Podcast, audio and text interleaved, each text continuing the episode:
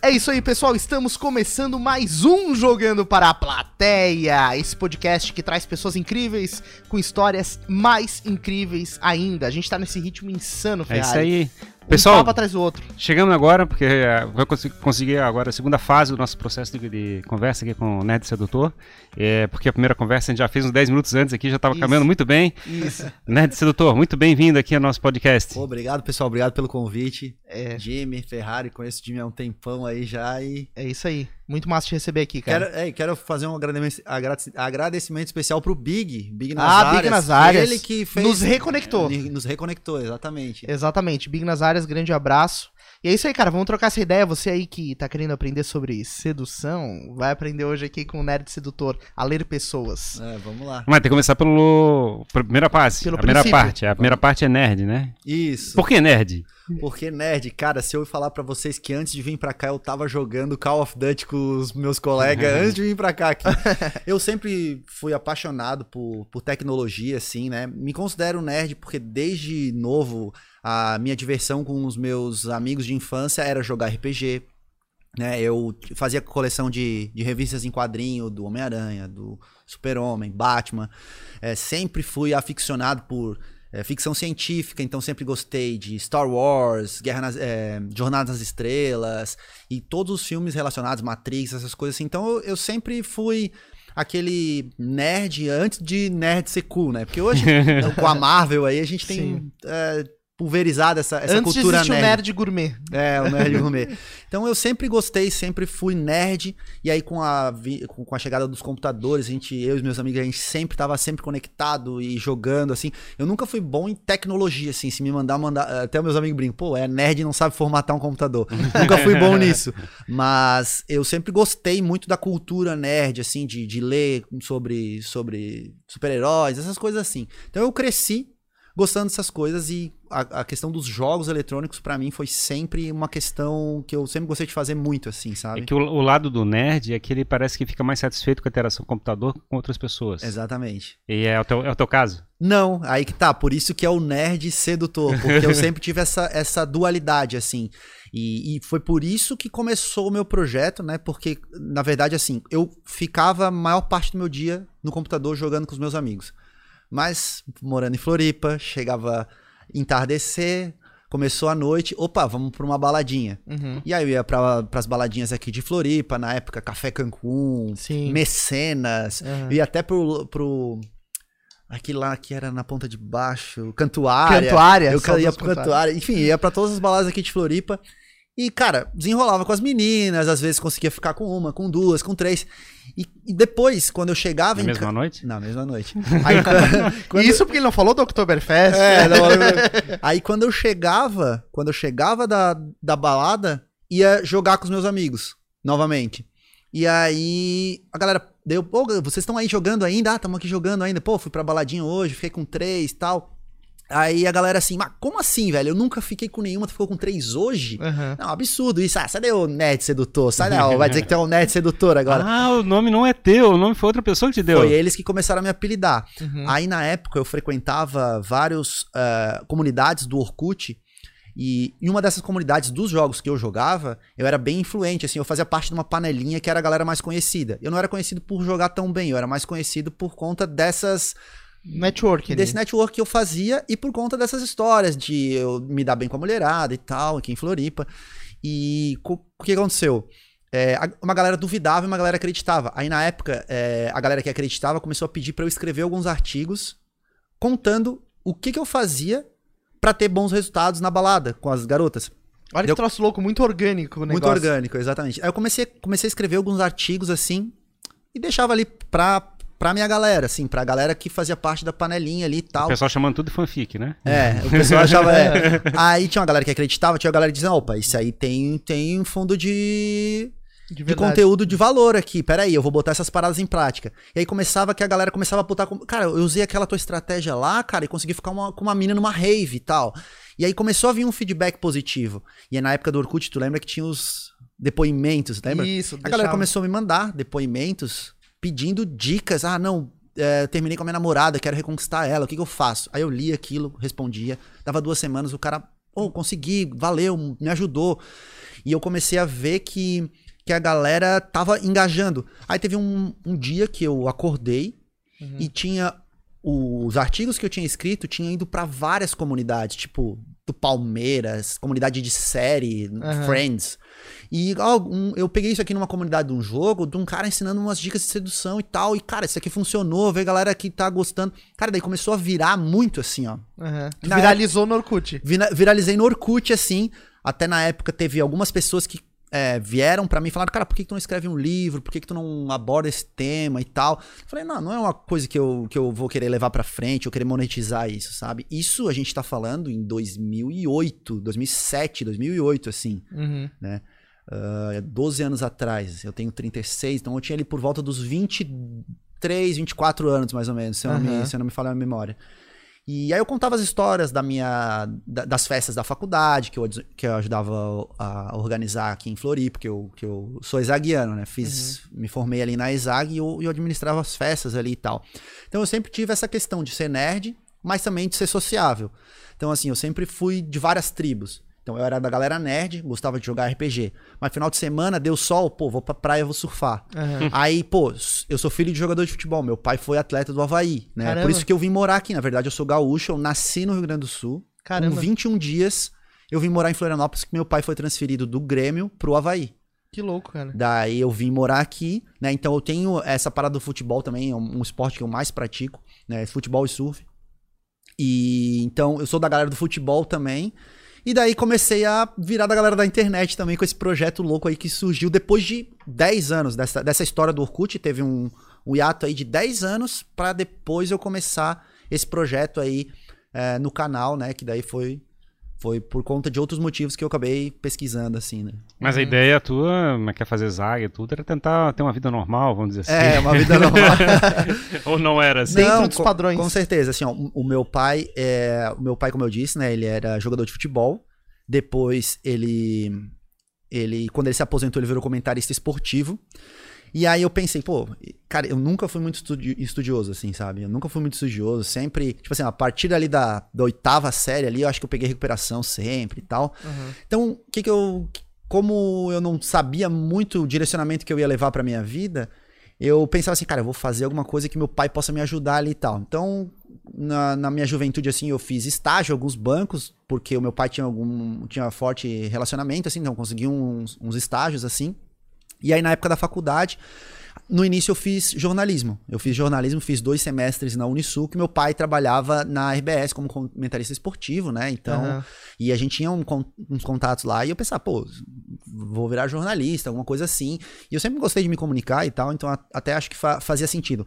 Porém, eu não me identifiquei muito com o curso do jornalismo. Achei muita viagem, assim, não gostei muito, assim, do curso. Uhum. E, e na época o meu pai estava saindo, meu pai tinha, ele trabalhava como comentarista esportivo e ele também tinha uma empresa, que era Planet Esportes, era uma empresa de material esportivo Ah, sim. aham. que era, que era confecção de camisa, confecção de uniforme para atletas. Inclusive, a gente fez é, durante alguns anos, se não me engano, 2018, eu acho que ele foi.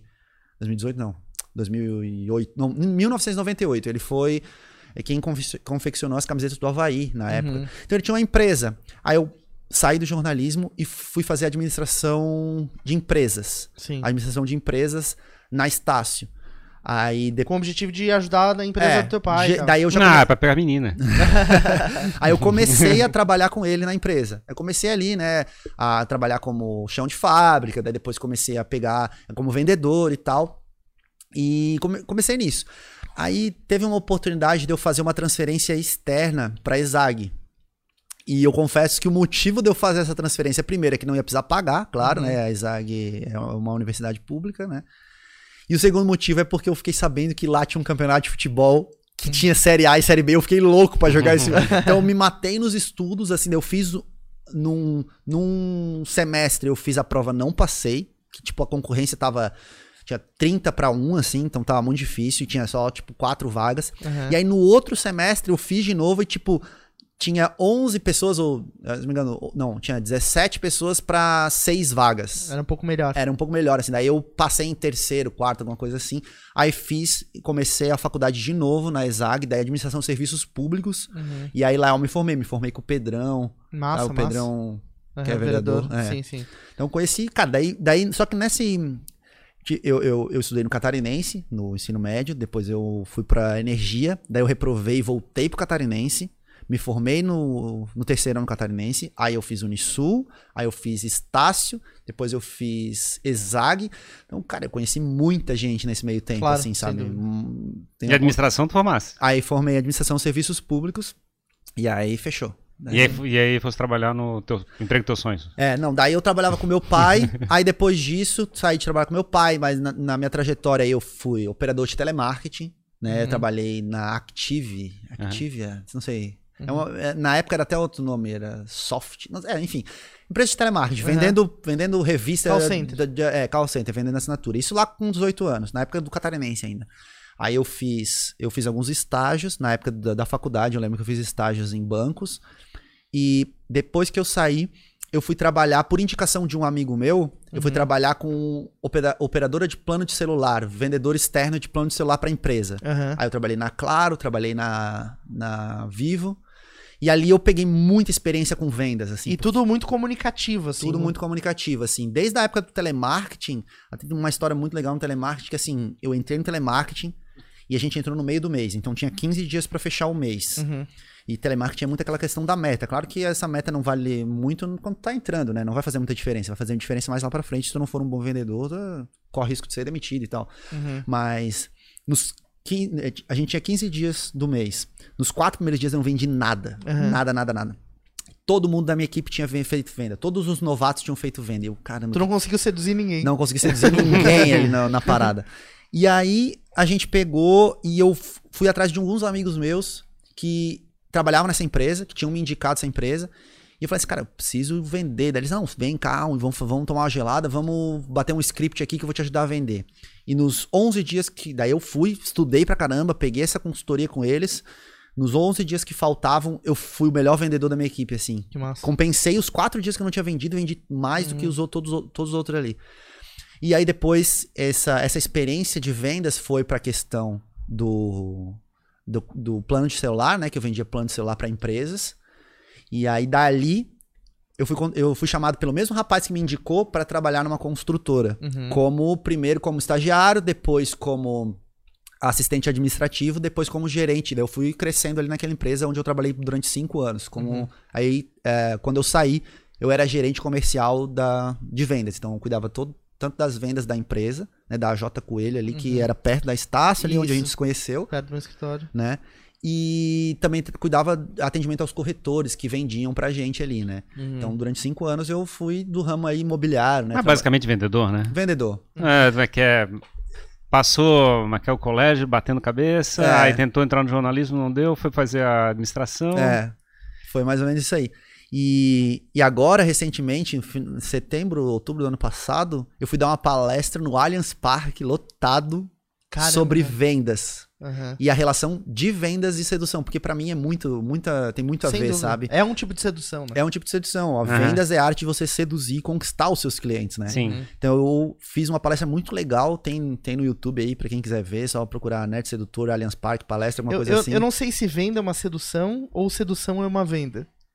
Porque também pode, né? Pra seduzir alguém, você tem que saber se vender. Sim, e, e- e é justamente esse foi o tema da minha palestra, porque existem muitas coisas em comum. né? Aham. Então, às vezes, a, a pessoal que tá em casa assistindo é, pô, por que, que eu tô escutando o cara que dá dica de sedução? Cara, é, Uhum. às vezes isso aí pode ser, ser bom pros teus negócios, pode ser.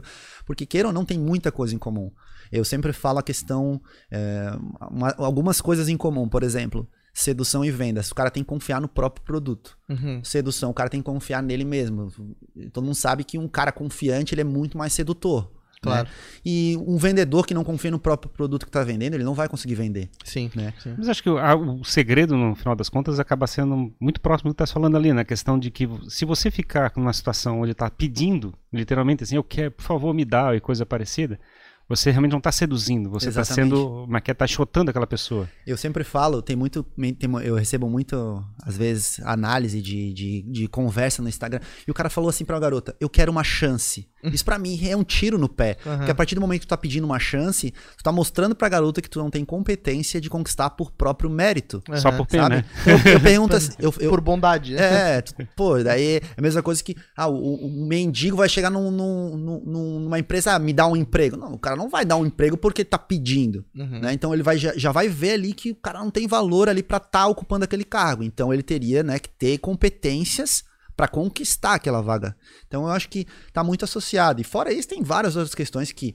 é a questão das objeções, né? Um bom vendedor é um, é um cara que sabe quebrar, Quebrar. objeções, né? Sabe contornar objeções. E na sedução a gente vai ter isso o tempo todo, né? Claro que é, hoje é, a gente tem uma uma filosofia do não é não, mas a gente sabe que também as garotas colocam algumas objeções pra testar o valor do homem, né? Pra, ah, eu- hoje eu não posso, eu vou estar ocupado essa semana pra ver porque quer que o cara insista, porque que o cara de maneira, claro, respeitosa, né? Claro. Então existe toda essa essa Dança. Esse essa jogo. dança, né? Essa Na dança. realidade é uma dança. né? E, e assim como e assim como um vendedor chato que fica tentando te empurrar, um sedutor chato ele vai perder oportunidades, né? Às vezes ele vai ven- fazer uma venda, mas ele não vai conquistar. Uhum. Mas isso também está relacionado ao lado de, de escutar, né? Porque tu Sim. podes escutar um não de um jeito e escutar um não de outro. Quer dizer, se, como tu aprender a escutar aquele não, e que, que é uma interpretação de tipo. é, tem todo, tudo, tudo, tudo. Então eu- a questão da embalagem, né? Muita gente fala assim, não, pro cara, pro cara conquistar alguém, o cara tem que ser bonito. Uhum. Mesma coisa que eu disse, não, então tá, então pra eu vender um produto, a embalagem tem que ser bonita. Mas me diz uma coisa, se a embalagem for bonita e o produto em si for, For uma porcaria, o cara vai comprar uma vez e não vai comprar mais. Por isso que tem tanto cara bonito solteiro aí. Por quê? Porque às vezes não tem conteúdo, às vezes não tem noções de inteligência emocional, às vezes é um cara ciumento, às vezes é um cara possessivo.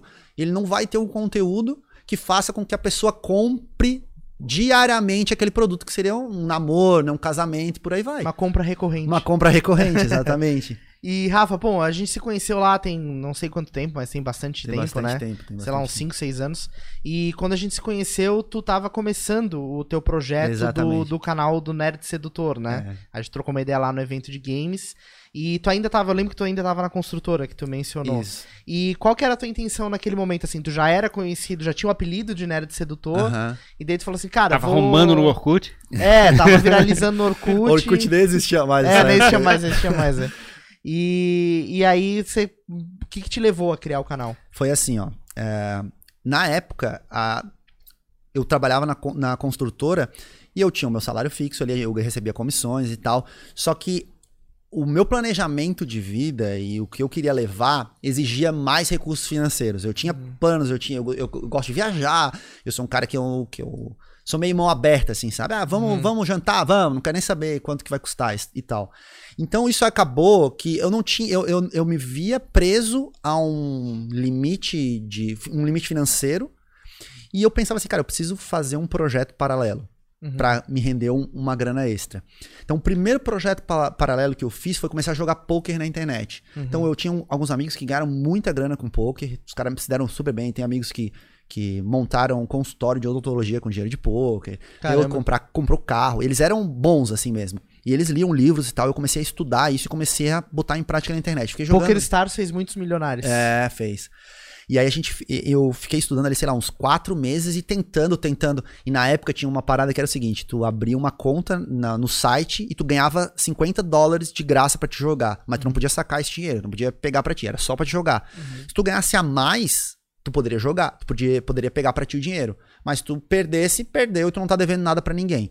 Cara, eu lembro que eu abri conta no meu nome, no nome da minha mãe, no nome do meu pai, no nome da minha namorada, porque, tipo, eu jogava meu dinheiro, perdia, jogava o dinheiro do meu pai, perdia.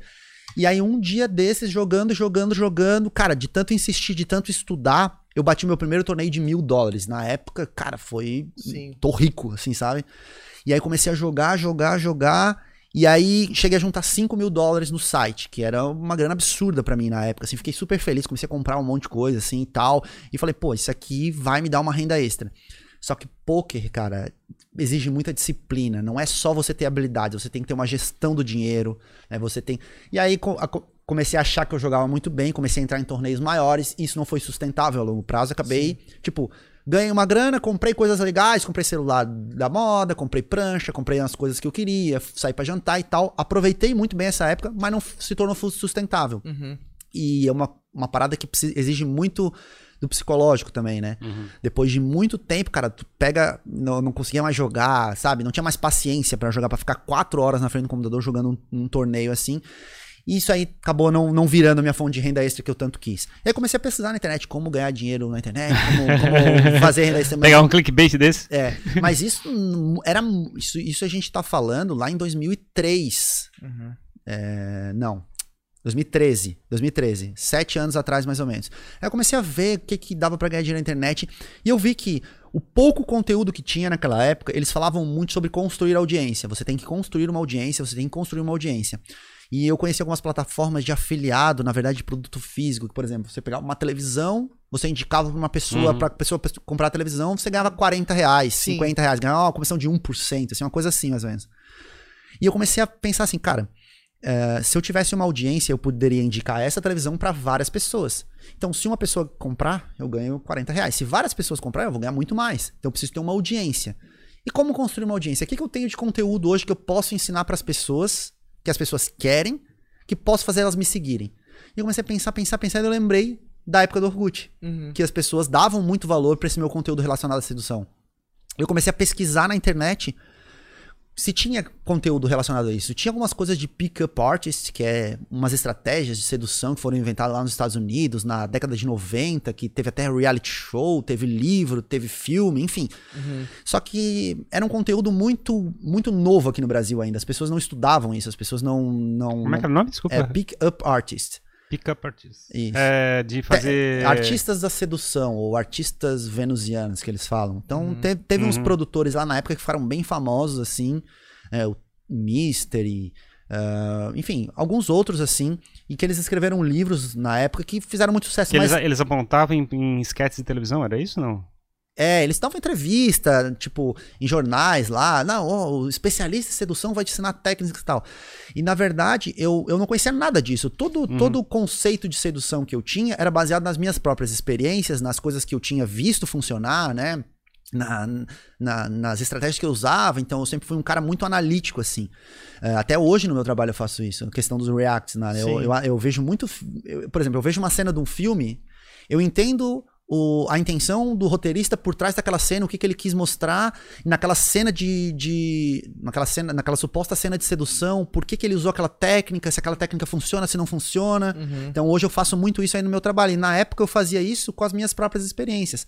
Pô, eu consegui ficar com aquela menina, o que, que eu usei? Sabe? Ah, ela tava com as amigas, de repente eu convidei ela pra sair de perto das amigas. E aí eu comecei a, a vincular o meu conhecimento prático com o conhecimento teórico que esses caras ensinavam. Uhum. E aí eu percebi que aquela estratégia que eu usei naturalmente era uma estratégia que no livro ele ensinava que era a, a famosa, o famoso isolamento, que era você tirar uma garota de perto das amigas dela para que ela sinta menos pressão social em trocar ideia contigo e aceite ficar contigo mais facilmente, entendeu? Uhum. Então você convida ela para tomar um para tomar um drink em outro lugar da balada ou para conversar de alguma forma assim. E aí eu, come- co- co- eu comecei a ver que o meu conhecimento prático ele era muito valioso. Eu comecei, cara, eu vou ensinar isso no YouTube. Aí começou o meu canal do YouTube em maio de 2015. Uhum. Na época eu comecei o canal do YouTube e eu trabalhava na construtora ao mesmo tempo. Então era uma jornada dupla. Eu trabalhava oito horas por dia na construtora. Quando eu saía da construtora, por exemplo, segunda-feira, eu fazia o roteiro. Eu Uhum. pensava, eu vou fazer um, tema, um vídeo sobre assuntos sedutores. Como puxar assunto de maneira sedutora com a garota. Pronto.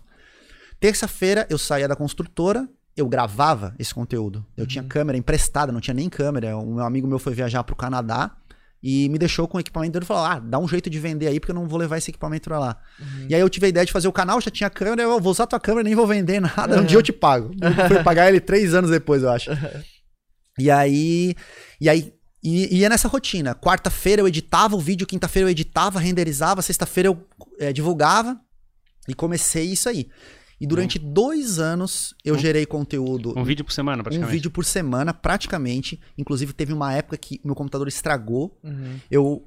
Numa semana eu gravei um vídeo no celular e postei, pra não ficar sem vídeo. Uhum. Na outra semana eu consegui um patrocínio de uma empresa com 2 mil seguidores Uhum. que me deram um computador novo pra eu continuar, porque apostaram no projeto, pra eu continuar gerando conteúdo Que massa. e conseguir um patrocínio e pra, sabe, é uma coisa muito de, eu nunca me considerei um cara muito disciplinado assim, mas parece que tipo, eu foi feito. Alguma coisa te moveu pra. Uma coisa falou assim: ah, não, isso aí vai ser um- um- uma oportunidade única, vale a pena fazer isso. Então, assim, é, trabalhando e chegando em casa, muita gente fala assim: ah, mas não tenho tempo de empreender, né? Uhum. Muita gente fala isso. Cara, eu saía do meu trabalho de 8 horas, meio-dia às duas, né? Eu, eu, eu fazia um roteiro, eu gravava, à noite eu editava, às vezes ia dormir 3 da manhã pra acordar no outro dia às 8, pra continuar mantendo aquele projeto rodando. Como eu te falei, com uma expectativa de ter uma fonte de renda extra. Pensar assim, pô, tô gerando um conteúdo aqui, sabe? Conteúdo é legal, o pessoal tá gostando. Vai que daqui a pouco alguém me chama pra dar uma palestra. Aí eu vou Claro. poder cobrar o meu cachê lá e vou ganhar uma, uma grana extra pra um conserto do carro que eu precisar ou pra uma viagem que eu quiser fazer, sabe? Alguma coisa desse tipo. Então eu comecei assim, ó, e durante dois anos, praticamente eu não recebi nada pra fazer isso. Foi só. Não recebia dinheiro do YouTube, porque a minha conta não tava aprovada ainda pra, De AdSense. de AdSense. Eu não recebia basicamente nada de, de, de anúncio, divulgações, assim, praticamente nada. Volta e meia aparecia um cara querendo uma consultoria e eu não me considerava apto a, a dar consultoria, porque eu não sou formado em, em psicologia, nada. Então eu, eu não tinha nem didática para isso. Eu ainda estava conhecendo o mercado, eu ainda estava me especializando, estudando, lendo muitos livros da área, fazendo cursos, fazendo cu- cursos presenciais, participando de seminários relacionados a esse assunto para conhecer mais como que era a didática das outras pessoas e misturar meio isso com a minha linguagem nerd e misturar isso com o conhecimento prático que eu tinha e misturar isso com, com o que eu achava que era certo de ensinar. E olha, olha que troço engraçado, tu falasse, passasse pela experiência de chegar e tentar ganhar dinheiro sobre o poker, né? Aham. E precisa de muita concentração, muita energia pra chegar e fazer um negócio. Sim. Ao mesmo tempo você chegou e pegou uma coisa que batia o teu coração e você passava oito horas e não perdia uma semana pra fazer o vídeo certinho. É. Na realidade, não é exatamente que o poker é mais difícil ou a coisa mais. É, que, Na É. realidade, o coração das pessoas leva pra cada direção. É, né? e eu, eu recebia, e assim, uma coisa que me incentivou muito nesses dois anos sem ganhar nada, é porque eu via que aquele conteúdo ajudava as pessoas, sabe?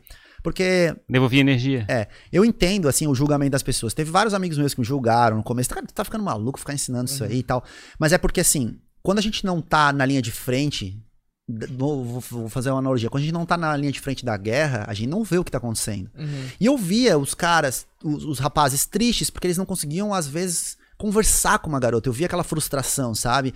E eu via os caras que, às vezes, precisavam de um empurrãozinho a mais ou só de um direcionamento correto Claro. Pra saber como agir, como se comportar em determinada situação, sabe? E a- o meu conteúdo ajudava e eles, e, e eles ficavam muito gratos. O Ryan, né, o Ryan Santos, ele Sim. sempre fala, cara, tu quer deixar alguém grato pra ti, é uma coisa.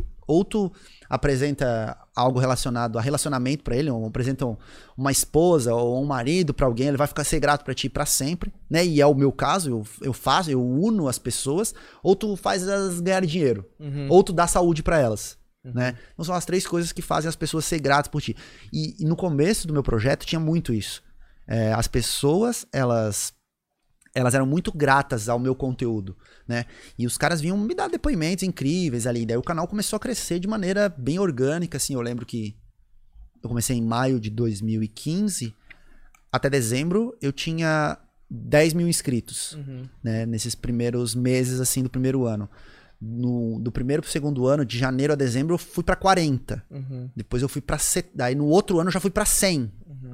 E assim continuou. Daí quando eu foi no terceiro ano, em 100, quando eu bati 100 mil inscritos, eu estava saindo da construtora, Uhum. né? E eu falei assim, cara, isso aqui tem que dar certo agora, porque, Uhum. tipo, chega de fazer conteúdo de graça e eu preciso manter isso, porque se eu quiser me especializar e trazer um conteúdo de melhor qualidade, eu preciso investir em mim mesmo, fazendo novos treinamentos, comprando novos livros, eu preciso me dedicar exclusivamente a isso. Eu preciso fazer isso dar certo. Quais as formas que eu tenho de fazer isso dar certo? O AdSense não é, porque o YouTube paga muito pouco pelas visualizações, né? Então eu precisava Tem formas de ganho adicionais. isso. E aí eu comecei a fazer os, os meus projetos fechados, né? Que são cursos. Aí eu, eu uso hoje o meu canal do YouTube como uma vitrine, certo? Onde eu apresento conteúdo de muito valor. Quem quiser vai ter esse conteúdo de graça, tanto no meu Instagram, no meu YouTube, no meu TikTok, enfim. Eu sempre gero esse conteúdo de graça, mas ele funciona como uma vitrine. Se tu quiser um conteúdo mais especializado, mais organizado, você vai ter que ter acesso a um conteúdo pago. Daí entra a questão dos cursos, né? E aí hoje. E aí nisso, é, nossa, imagina, eu casado, a gente tinha recém. é, casado não, a gente morava juntos, a gente tinha comprado um apartamento. E eu falar pra minha esposa, pô, pra minha noiva, no caso, poxa, vou sair da construtora, eu quero me dedicar exclusivamente ao canal, os meus pais E também. tem que ir pra balada fazer laboratório. Não. Isso aí, isso, isso aí foi um acordo que teve que ser feito antes de começar o canal. Não quero ver na prática, foi dito e já era. Não tem, né? não, beleza, vamos, vamos deixar assim então. Não tem nada de mostrar na prática. Eu sou o treinador, ó. Eu boto aqui o, o- a roupinha, ó. Tu vai lá, tu joga lá, tu joga lá. Eu só dou as instruções. Vocês que são meus alunos que coloquem em prática. Tem que ser assim, senão não dá. E como é que foi como é que é a, a saída da, de um emprego regular, vamos dizer assim? Aham. Como é que foi essa transição? Como é que é, foi uma decisão tua? Como é que é a, a situação da Em- empresa ficou mais complicada? É, não, foi, foi, foi um acordo, assim. O que aconteceu? É, ali, vamos supor, seis meses antes de eu sair, eu tava me dedicando muito ao canal, muito ao canal, sabe? Uhum. Então, queira ou não, é, a gente, Coração tem, a gente tem que focar em alguma coisa, sabe? Uhum. E a, a empresa era uma empresa familiar, né? Era- eu- rap- eles são meus amigos até hoje. A gente joga bola junto, tá? Jogando, jogou bola junto ontem e tal. Massa. E eles começaram a perceber que, tipo, eu tava muito dedicado lá e um pouco menos aqui. E o planejamento da empresa também era diminuir um pouco a questão de números, porque na época que eu tra... na época que eu tava trabalhando lá, a gente cuidava de uma operação muito grande, eram muitos apartamentos. Eles queriam diminuir a questão dos apartamentos e aumentar o padrão. Uhum. Então, antes eles trabalhavam com, é, era, sei lá, cento e poucos apartamentos baratos. Eles queriam trabalhar com 30 apartamentos mais caros. Entendi. Então, não ia precisar mais da minha mão de obra. Então, foi a mesma coisa aqui, ó. Poxa, por que, que tu não foca no teu projeto, que a gente também já não vai estar precisando mais muito do teu trabalho aqui e tal. E aí foi feito meio que um acordo. E, cara, isso aí foi para mim, foi, foi um sinal de que a parada precisava começar a andar com as próprias pernas, no caso do meu canal, né? Claro. E aí? Por- porque aí eu peguei e, tipo, fiz um acordo com eles. Eles, pô, eu. Não, então, tudo bem, quanto à empresa, tu acho que tu, é- deu pra entender, o coração começou a caminhar para aquela direção, e aí na é, você chegou, fez um acordo com a tua esposa, vamos tentar Isso. fazer acontecer esse negócio, Exatamente. e aí tu ficasse desesperado, quando é que eu vou fazer dinheiro acontecer dentro da minha casa né, com esse Isso, negócio? Foi assim, ó. Aí a gente chegou e foi muito, foi muito legal, porque assim, ó. Quando eu saí da empresa, eu fiz um acordo. Tinha uma grana guardada ali do, do seguro-desemprego. Tinha do seguro-desemprego de cinco meses, se eu não me engano, algo em torno de 1.600 reais na época. É, eu tinha uma grana guardada, que foi que foi em virtude das comissões que eu tava para receber já, então isso acumulou com a rescisão. Pronto. Claro. Então tinha uma boladinha ali que me sustentaria tranquilamente os gastos de casa durante seis meses. Vai contar seis meses. É, pode contar seis meses. Eu falei, daí eu cheguei em casa, e nisso não foi só em casa. Minha mãe ficou preocupada, meu pai ficou preocupado, né? Os meus amigos falaram muitos assim, pô, tá, tá brincadeira, louco, pô, né? vai arranjar outro emprego logo, não sei o quê. Aham. E eu falava, e, só que aí que tá. É, e isso eu entendo, que eu entendo muito o julgamento das outras pessoas, porque as pessoas estão te julgando baseado na superfície de informações que ela tem. Poucas pessoas me acompanharam durante esses dois anos nesse projeto que eu tava criando uma audiência, que eu tava com quase 100 mil seguidores. Com tamanha profundidade. É, pô, não sabiam o meu projeto, não sabiam com quem eu tinha falado já. Então eu entendo o julgamento das outras pessoas de pensar, pô, o cara tá ficando maluco, velho, vai, vai querer viver disso, cara, ver de canal no YouTube, não sei o quê. Só que eu conhecia canais que, tipo, tinham o mesmo tamanho que o meu, até menos, e que ganhavam muita grana com isso. E eu pensava, cara, não é possível que eu não vou conseguir fazer isso, eu só preciso saber como fazer. É muita coisa, eu nunca fui de muito de acreditar no o segredo. Você tem que, ah, você tem que acreditar pra a parada se materializar na sua frente. Mas depois de um tempo eu fui entender que por você acreditar, você vai atrás das formas de fazer aquilo se concretizar. E foi muito isso que eu fiz. Eu conversava com os caras e eles iam. "Pô, Eu, eu, eu- lembro que o acordo com a minha esposa foi o segui- foi o seguinte: eu vou ficar seis meses. Vamos tentar durante esses seis meses. Eu tenho que tirar uma média de 5 mil reais, 6 mil reais por mês, que é o nosso gasto mensal, com o canal. Se eu conseguir, eu continuo. Se eu não conseguir, eu te prometo que eu nem que eu faça outra coisa qualquer, ou viro Uber, ou vou trabalhar de vendedor de novo numa loja, no shopping, enfim, eu dou o meu jeito. Uhum. Mas a gente precisa tentar. E eu fiz esse acordo com ela. E aí, vamos embora. Eu tinha 100 mil seguidores. Eu conversava com os caras eu falava, cara, vou conseguir tirar 5 mil por mês. Os caras falavam, vai conseguir, cara, fica tranquilo, fica tranquilo. E nisso comecei. E aí, seis meses antes de sair da empresa, eu já tava meio que preparando a minha audiência, porque é o seguinte, ó, vai ter um dia que eu vou precisar de vocês, vai ter um dia que vai ter uma coisa aqui que vocês vão querer. E aí eu meio que fiz uma campanha de lançamento antes de existir campanhas de lançamento, que foi um desafio financeiro. Eu mandei a minha audiência juntar dinheiro seis meses antes, 15 reais por mês, eu lembro. Durante seis. É, não, 30 reais por mês, era um real por dia. Uhum. Durante seis meses. Isso dá. Isso, durante cinco meses, isso dá 150 reais, Uhum. certo? Eu falei assim, ó, quem juntar 30 reais por mês durante cinco meses, ou seja, tiver 150, re- 150 reais Daqui a cinco meses. daqui a cinco meses, vai ganhar uma recompensa, um presente meu. E eu comecei a escrever um e-book, que é um e-book das minhas histórias na época da escola. Uhum. E aí eu fiz isso. Durante cinco meses a minha audiência juntou aquele dinheiro. Quando, a- quando chegou o final desses meses, eu falei assim, ó, quem me comprovar que tem essa grana, eu vou dar o meu livro. Uhum. O livro é um livro de 50 páginas que eu conto as minhas melhores histórias com dicas de sedução para a época da escola e faculdade. Uhum. Aí veio, sei lá, veio 200 pessoas e comprovaram, mandaram o print do cofrinho, enfim. Uhum. Daí eu falei assim, ó, beleza, aqui tá o teu presente, pode pegar, é de graça. Só que eu preciso da tua atenção um minuto. Eu vou lançar junto o meu curso, Aluno Alfa, que é um curso de desenvolvimento social para época de escola e faculdade. Isso que tu vai ler aqui no e-book são as minhas histórias. Quer saber como ser uma pessoa popular e influente na época da escola, fazer amizades e aproveitar da melhor forma possível essa época da tua vida? Compra o meu curso. Quanto custa? 150. 75 reais. Uhum. Ou seja, eu poderia vender por 150, mas eu vendi pela metade do preço que as pessoas economizaram. Por quê? Pra ela não ter o sentimento de estar perdendo tudo que ela conquistou. Então, assim, ó, cara, eu não vou nem te cobrar 150, eu vou te cobrar só 75 reais. Uhum. E os outros 75 tu pode comprar roupa, pode comprar, fazer o que tu quiser. Aproveita pra ir pra balada, aproveita pra renovar o guarda-roupa, enfim, faz o que tu quiser. Tô pedindo só metade pelo conteúdo que eu produzi aqui são 40 vídeos, tal, tal, tal, tal, tal, tal, tal, tal, e eu te garanto que tu vai ter isso.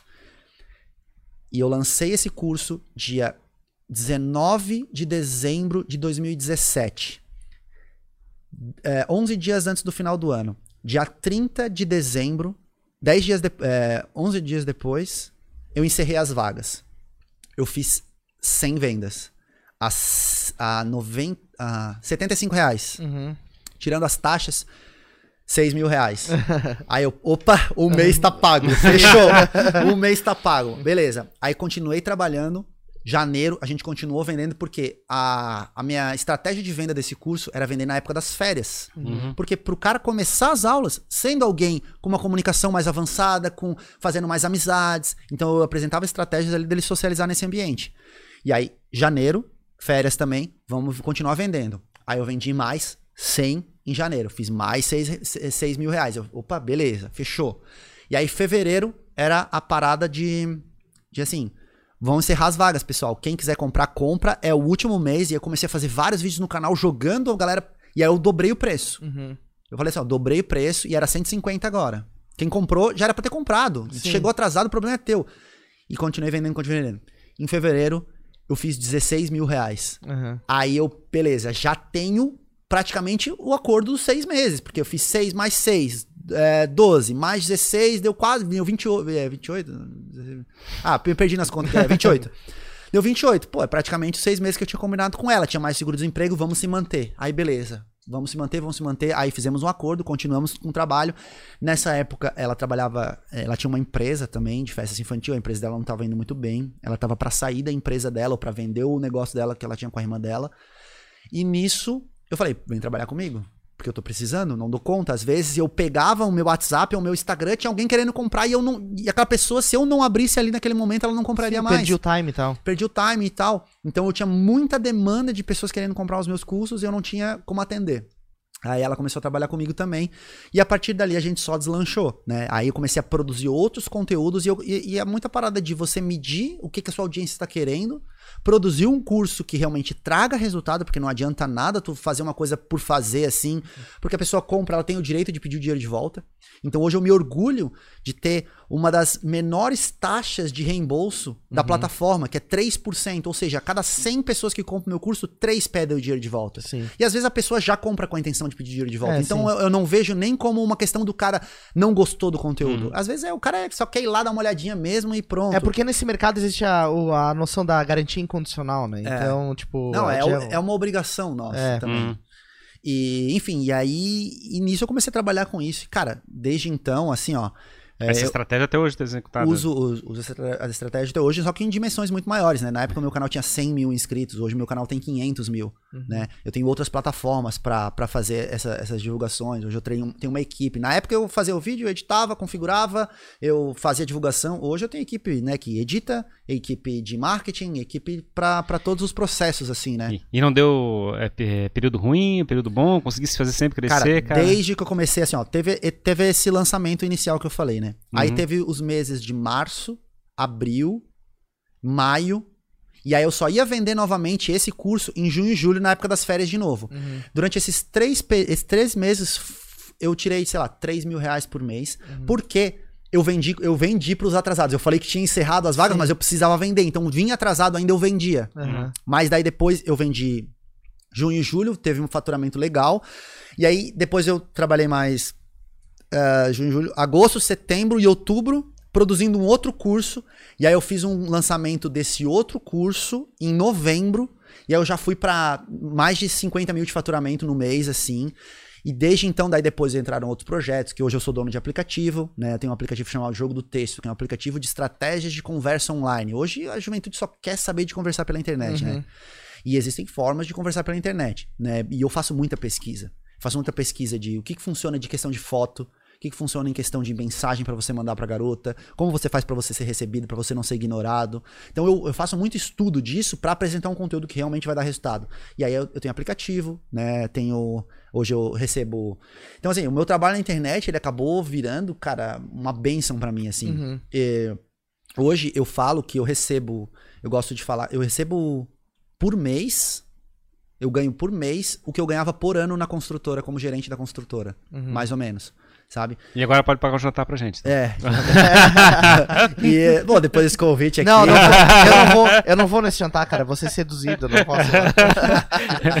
não, eu não coloco na prática. ah, então tá, é verdade, isso aí. Não, mas é, aí. E, e- e- e, assim, a tendência é só crescer, porque o meu canal continua crescendo, sabe? A gente continua com novos projetos, então já tem projeto de reality show, a gente tem um projeto de podcast também. Então agora tem projetos Mas de plataformas, outras plataformas, plataformas fechadas. Eu comecei a escrever novos livros agora para abrir uma vertente também para literatura. Enfim, então, cara, tá indo, tá indo de vento em polpa, assim. Então foi uma transformação, assim, Mas assim, né, incrível pra eu, minha eu, vida. eu tô ficando ansioso já, do jeito que tá falando sem parado, sobre, sobre esse desafio que tu tivesse de vida, assim, eu fico pensando assim, pô, tu, Maquete, passa a vida toda, né, com esse desespero de conseguir fazer Maquete, essa vitória, cara, como é, que, como é que tu lida com isso, cara? Como assim? né? Eu, eu acho assim, é, Maquete, eu, eu, Maquete, é, eu tô acostumado a ver startups e coisa parecida, que tá assim, dando, dá mês ruim, dá mês bom, aí chega, faz uma pivo- pivota o negócio, dá uma Sim, ajeitada e coisa parecida, É. e Maquete, tu tá, tens uma energia absurda de chegar e ficar o tempo todo transformando o negócio e não de- nunca deixando a peteca cair, cara. É, isso é. Isso, Isso é, é que assim, é- é- não é que. Claro, tem meses que vai melhor, tem vezes, tem meses que vão, vão pior, enfim. Uhum. Mas eu- é, é porque assim, esse, esse mercado da internet, ele tá muito vinculado à tua audiência. Uhum. E a audiência nunca diminui. Hoje a gente vê um monte de cara fazendo besteira e sendo cancelado, o que, que acontece? Os caras ganham mais Cresce mais seguidor ainda. ainda, tá Mais ligado? dinheiro. Quanto mais merda faz, melhor. É, tipo assim, ó, eu nunca fui do tipo de me envolver em polêmicas e querer crescer por treta ou fazer besteira. Tu já sabe? foi cancelado? Cara, eu fui, é, tem hater, né? Tem uns Uhum. haters, mas cancelado, cancelado eu não fui. E, cara, no meu mercado é muito difícil o cara não ser cancelado. Ah, sim, Imagina, com certeza. Porque eu ensino sedução, que já a, a- a- a etimologia da palavra sedução, de origem de latim, quer dizer desviar, cara. É uma parada assim, ó, tipo. É uma parada que, que se, se- a, a primeiro momento as pessoas pensam assim, putz, o que, que esse cara vai ensinar? E vai ensinar o cara a agir, a conquistar as garotas a qualquer custo? Não. Basicamente, eu ensino o cara a crescer a confiança dele, a demonstrar valor da forma correta, justamente pra ele não ser aquele cara babaca que precisa ficar com a chave do carro em cima da mesa pra conquistar a garota porque ele tem um carro legal, Sim. sabe? Ou aquele cara que. fi- O que, que eu falo? Melhora as qualidades que tu tem, desenvolve a tua comunicação, a tua inteligência emocional. Quantos relacionamentos terminam por conta de ciúmes, de possessividade? Pô, a gente tem. Pô, Brasil sofrendo inúmeros casos de assédio. Justamente porque os caras não sabem fazer da forma correta. Sabe? Porque eles não tiveram instrução. Qual que é a educação sexual ou educação de, De sedução que a gente tem hoje? Não tem. A gente É. tem, por exemplo, malhação.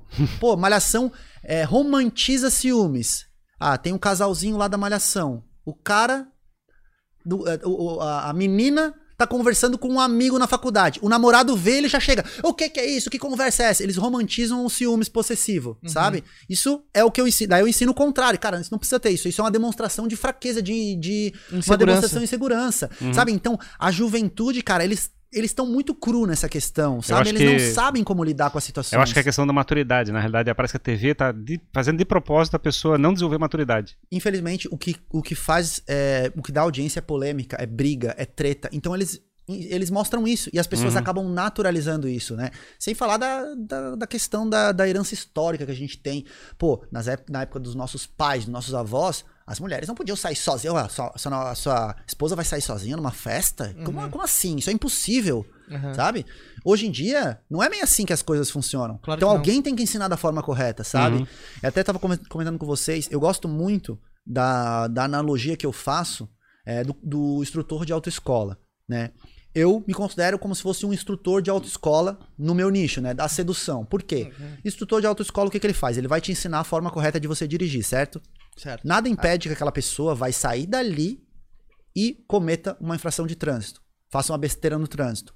Seja um, um motorista violento. Ou até atropele alguma pessoa e cause um acidente. Mas eu, como instrutor, eu tô ensinando da forma correta. Vai da índole dele e eu vou tentar da melhor forma possível ensinar que aquele jeito é o certo pra ele praticar da forma correta. Se ele sair dali e fizer besteira, já não é responsabilidade minha. Mas seria muito pior se não tivesse nenhum instrutor pra ensinar ele nem o básico. Sabe? Ele faria da pior forma ainda. E é o que a gente tem hoje. Né? Pô, hoje eu vejo, cara, eu fico muito triste com a, com, com, com a internet, porque assim, ó, pô, eu tenho um canal grande agora, mas foi um crescimento orgânico, assim, e eu vejo o meu conteúdo como uma utilidade pública que poderia ser mais divulgado, e por isso até agradeço a oportunidade de estar aqui com vocês trocando essa ideia, porque hoje a gente tem, cara, uma sociedade que, pô, sof- as mulheres sofrem assédio, sofrem desrespeito, e as pessoas fazem assim, ó, o homem tá errado, o homem tá errado, tá? e quem que ensina o homem correto? Quem ensina o homem da forma correta é ridicularizado na internet. Porque assim, ó, hoje tá muito comum as pessoas riem de coach, né, de, de coisa assim, de, ah, especialista em relacionamento, ninguém precisa aprender isso, cara, por isso que a maioria dos casais hoje se divorciam em menos de um ano, né? Por causa disso, por causa de questões da- das pessoas nunca terem aprendido sobre isso, né? A partir do momento que você acha que você não precisa aprender mais nada com relação a algum assunto na sua vida, pode ter certeza que você está estagnado naquela, naquela sem condição. dúvida, sem dúvida. E, e, Rafa, tu tocou num ponto muito delicado, que é o seguinte, cara, é, é, tratar de relacionamento é muito, hum, é, principalmente no, no- com a temática sedução, né? Porque você tá, tá envolvendo ali a, a vida pessoal da, da, da galera que tá te acompanhando. E teve um caso aqui do, eu, eu acompanho pouquíssimo esse mercado, né? Mas eu vi Claro. uma história de uns caras de fora que criaram metodologias de sedução Sim. e até rolou uma polêmica, parece que os caras vinham pro Brasil dar uma palestra sobre Foram sedução. proibidos. E aí foram proibidos de entrar no país. Aham. É, o que que esses caras exatamente faziam, assim? Tu acompanhou Tá. um pouco disso? É, eu- separar as coisas. Era bem na época que eu tava entrando nesse mercado que eu fiquei sabendo dessa, de- dessa parada. O nome dele era Julian Blank, Uhum. tá? Ele, ele era um instrutor é, de sedução lá nos Estados Opa, bati aqui. Era um instrutor de sedução lá dos Estados Unidos. E o que aconteceu foi o seguinte: ali ele agiu da forma errada e num ambiente onde ele não controlava. Então, meio que ele foi cancelado antes da época do cancelamento Aham. sabe? Ele falou besteiras, ele, ele, ele mostrou na prática, sem autorização das mulheres, né? Então, por exemplo, hoje é, a gente faz, é, eu, eu faço reacts de infields de canais americanos. O que, que é infields? É demonstrações em campo. Um cara vai chegar numa garota numa balada com um microfone escondido, vai conversar com ela, certo? E vai trocar aquela ideia e vai, né, usar as estratégias dele ali, certo? Uhum. Ele me manda esse vídeo, eu vou analisar. Só que ele pegou a autorização da, da garota pra postar isso. No final ele fala: Olha, desculpa, mas eu tenho- quero te contar uma coisa. Eu faço um canal de desenvolvimento pessoal. Eu ensino homens a terem melhor relacionamento com as mulheres. Você gostou da forma que eu conversei? Você achou legal? Então eu quero ensinar isso pra outros homens. Eu posso utilizar essa, eu posso borrar o seu rosto e tal, pra você não aparecer e tal. Ela autoriza, a gente utiliza, entendeu? Esses caras faziam isso de uma maneira muito mais ofensiva. Uhum. Invasiva. É muito mais invasiva. Tinha estratégias que ele, ele, ele ensinava com relação à dominância, que era você impor a sua masculinidade em cima da garota, a ponto de como se você estivesse ameaçando fisicamente ela. E aí, cara, é óbvio que ele ia ser cancelado mais cedo ou mais tarde. O problema é que ele estava ensinando isso num contexto Uhum. é, do curso dele, por exemplo, onde ele ensinava, ó, tem essa estratégia aqui, que eu não sei se você deve utilizar, mas se você for desse perfil, talvez você utilize, talvez você tenha resultado. Mostrando que existe uma, uma vertente da sedução que usa essa estratégia. Talvez mais Mas aí animal, pegaram assim. isso, jogaram fora de contexto, divulgaram na mídia americana inteira. O cara foi cancelado em todos os lugares. Foi... Tanto que ele foi dar entrevista na TV e teve que ficar. é, Teve que, que botar o rabinho entre as pernas e falar que não era nada disso que ele ensinava e tal. Então teve outras coisas assim. Então ele foi cancelado, um pouco com razão, mas um pouco também por conteúdo fora de contexto, assim, sabe? Então, e é o que a gente tá sujeito, assim, nada impede de alguém pegar um trecho de um vídeo meu lá, que eu tô ensinando alguma coisa, às vezes eu tô até ensinando o que o cara não fazer, os caras dizem que sou eu que tô ensinando o que fazer e pronto, e cancela o cara, sabe? Torcem a coisa. E dentre das tuas experiências de sedução, quando tu ia pra campo, qual que foi a, a melhor ou a pior experiência de sedução? A Cara, eu pior go- ou a melhor história? Cara, eu sempre, eu, eu, eu, como eu falei, todo o meu conhecimento é baseado nas minhas experiências, né? E eu gosto de contar a história de quando eu comecei isso. Que foi numa viagem, que assim, qu- quando eu tinha lá por volta de 14, 15 anos, 16 anos, é, eu fui fazer uma viagem com os meus pais para Porto Seguro. E nessa viagem ah, eu não tinha nenhum amigo pra ir comigo, né? Aham. Então eu fui com os meus pais. Nisso a gente foi lá, a gente, né, aproveitando o hotel, eu conheci uns rapazes mais velhos. Acho que eles tinham por volta de 19, 20, 21 anos. Acho que eram tinham se formado, até acho que até tinha um pouco mais. E eu ali com 15 para 16 anos, conheci aqueles caras, e aqueles caras falaram: ah, a gente vai numa festa aqui na frente hoje à noite. Daí eu pensei, poxa, beleza, minha oportunidade de ir pra festa com os caras mais velhos e aprender algumas coisas e tal. Aham. E nisso, nessa época, eu não ficava, eu ficava com garotas no pera, uva, maçã salada mista, nas coisas que a gente fazia, sabe, no Verdade as consequências. Ô, arranja aquela menina lá pra mim, sabe quando tu falava pro teu amigo, ô, vai lá conversar com aquela menina lá pra ver se ela O esquemão. O esquemão. Então, eu fazia isso. E aí, nessa festa, nessa festa, é, eu convid... eles me convidaram pra ir, eu falei pros meus pais, e os meus pais deixaram eu ir pra festa com eles, que era na frente do hotel, assim, um daqueles toa toa que tem lá em Porto Seguro e tal. E eu fui. Cara, quando eu cheguei, botamos os pés dentro da festa, um foi pra um lado, outro foi pro outro, outro foi pro outro, outro foi pro outro, eu fiquei eu, sozinho. Aham. É claro que os caras com 22 anos não iam querer andar com um moleque de 15, 16 anos. Eu pensei, caramba, o que eu vou fazer aqui agora, velho? Não tem nenhum amigo meu pra mandar o esquema, não tem parceria, não tem pra nada. Daí eu, pá, cara, o que eu vou fazer? O que eu vou fazer? Eu fiquei, tipo, sei lá, uns 40 minutos assim, Boiando. boiando na balada. Daí eu comecei a ra- racionalizar sobre a parada. Vamos lá. O que, que eu posso fazer? Posso chegar em alguma menina aqui, tentar, mas não sei nem o que falar, não sei nem o que fazer. Posso ficar aqui e perder a noite. Se eu for lá, o que, que, eu- que, que vai- pode acontecer? Eu posso conseguir ficar com ela, o que seria ótimo, mas posso ser rejeitado, passar vergonha. Mas se eu passar vergonha, vou passar vergonha pra quem? Ninguém me conhece aqui, eu tô em Porto Seguro, não tô na minha escola lá que Aham. todos os meus amigos vão rir, ah, otário, sabe? Vou, vou. Eu falei, quer saber? Vou lá. Aí peguei, vou dar uma volta aqui nessa balada. Peguei, peguei, peguei uma garota me olhando. Peguei uma garota me olhando, fiquei olhando pra ela pra ver se ela tava. Eu, na época eu nem be- não bebia, né? Tava tomando um capeta daquele sem Álcool. Sem É. álcool, é. Aí fiquei olhando pra ela, ela me olhando, é, porque eu vou, vou lá falar com ela.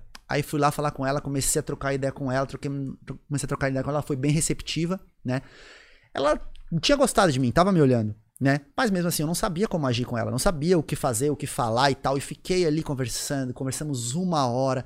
Eu vi, cara, daqui a pouco eu vou perder essa oportunidade, sabe? Porque eu não. O que, que eu faço agora pra conseguir o beijo? Eu Não Sim. sei, sabe? Geralmente, quando o meu amigo falava, ô, menina, o teu amigo lá quer ficar com ela e tal. Aí eu ia lá e já, já beijava na hora, assim, sabe? Nem conversava. E eu não sei como transitar da conversa pro beijo agora. Pra não cair na friend zone. É. Aí eu fiquei ali conversando com ela, não sabia o que fazer. E eu. ah, já tá acabando o assunto, não sei mais o que falar. Aí nisso eu percebi um detalhe nela: que ela tinha um brinco de pena. Que eu tinha visto vários vendedores ambulantes de Porto Seguro vendendo isso. E os vendedores de, am- de ambulante de Porto Seguro são chatos pra caramba. Eles só param de te oferecer quando tu compra. E aí eu pensei, poxa, já tenho meu próximo assunto. Vou falar sobre esse brinco com ela. E aí nisso eu falei assim, ai, pô, e tu caiu na lábia dos vendedores de Porto Seguro, não dá pra resistir, né? Os caras são chatos mesmo. Eu tô vendo aqui, eu vi esse brinco aqui que tu tem aqui. E nisso eu fiz assim na orelha dela. Quando eu fiz assim, do lado do rosto dela, porque eu ia tocar no brinco dela, ela fechou os olhos e fez assim. Uhum. Aí eu, opa, é agora! e beijei. E aí a gente ficou e foi muito legal. Fiquei com ela a noite toda e tal. Eu fiquei muito feliz por ter conseguido por conta própria. Depois eu saí dali, como se eu fizesse. Já assistiu Gambito da Rainha? Ainda Uhum. não, ainda não. Eu Ela, que ela projeta as coisas no, No céu. teto. Eu projetei toda essa abordagem e eu vi assim, cara, olha só, a importância de, eu, de quando a garota tá me olhando, eu ir lá e rápido falar com ela. Uhum. Porque isso tá muito associado à sua confiança. Se você fica muito tempo olhando pra menina, ela olhando pra você, ela, pô, o cara não vai ter coragem de vir aqui. Uhum. E quanto mais tempo você demora, mais tempo, é, mais tempo você vai demorar, mais, mais inseguro você vai ficar. Sabe? Vai encruando a oportunidade É, ali. porque além do fato de você já não ter ido, você fica, putz, agora eu vou, mas ainda, pô, agora eu vou, mas só vou agora, ela já deve estar pensando que eu tô atrasado. Cara, começa a vir um monte de coisa na sua cabeça, você não. É a mesma coisa que você tá na beira de uma piscina. E, e tu acha que tá gelado. Aí tu bota o pezinho, ai, tá gelado, não vou mergulhar. Mergulha logo de uma vez. Se tiver gelado, se não tiver, tu vai saber e pronto. Não adianta ficar indo aos pouquinhos, vai sofrer mais. Então, isso é uma informação que eu tive. Outra informação, trocar uma ideia bacana de fazer a garota rir, foi uma coisa que eu fiz. E outra ideia bacana, fisicalidade. A garota ela tem que sentir conforto na tua presença. Então tu faz testes. Primeiro tu segura na mão dela, né? Vem cá, vou te levar ali, vem. Aí tu dá a mão pra ela. Se ela tirar a mão, tu já tem um sinal de que, opa, ela não tá muito confortável com a minha presença. Então tu recua um pouco, recalibra e tenta uma estratégia depois. Ah, daí tu tenta dar um abraço nela, ela rejeitou, poxa, nem tenta mais, aquela garota ali, ela não tá interessada, Tá entendeu? fechado. Então, tudo que eu ensino hoje é baseado nisso. Na calibragem, respeito. Você vai. É é como uma pescaria. Você vai jogando isca e vendo quem morde, sabe? Por isso que eu bato muito na tecla do alto valor, de você ter um lifestyle legal, de você demonstrar valor para as pessoas de maneira. De maneira oculta, assim, sabe? As pessoas. A pessoa não precisa dizer que é rica. Você tem que ver que a pessoa é rica, sabe? Você não tem que dizer que a pessoa que você é legal. Você tem que ser legal para ela notar isso. E por aí vai. Então eu ensino a juventude aí a desenvolver essas habilidades. E, e em contrapartida, qual que foi a pior história? Porque tu, tu deve ter, por exemplo, no colégio, sei lá. Cara, que- te- teve pior, teve pior história, já contei isso no canal também. É, tem- tem- é que assim, tem, eu, eu gosto de- das histórias ruins porque elas também te ensinam. é, talvez ensina mais ainda. Mais né? ainda, né? Tem uma história que, que é a história da soparia, que é uma história clássica do meu canal, que é muito engraçada. que- Soparia? é. O que aconteceu?